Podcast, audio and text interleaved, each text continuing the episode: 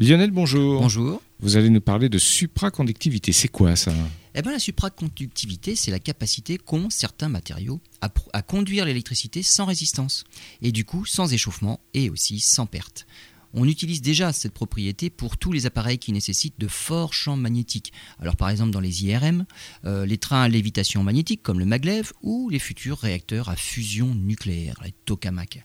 Malheureusement, pour qu'un matériau devienne supraconducteur, il faut le refroidir très très fortement. Les recherches nous ont déjà fait passer d'un refroidissement avec de l'hélium liquide à un refroidissement avec simplement de l'azote liquide qu'on maîtrise beaucoup mieux.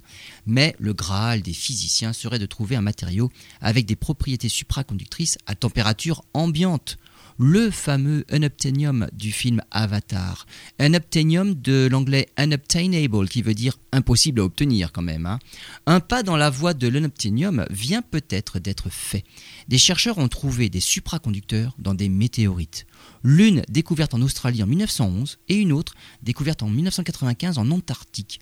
Les supraconducteurs qu'elles contiennent sont des supraconducteurs finalement classiques à température de supraconductivité très basse.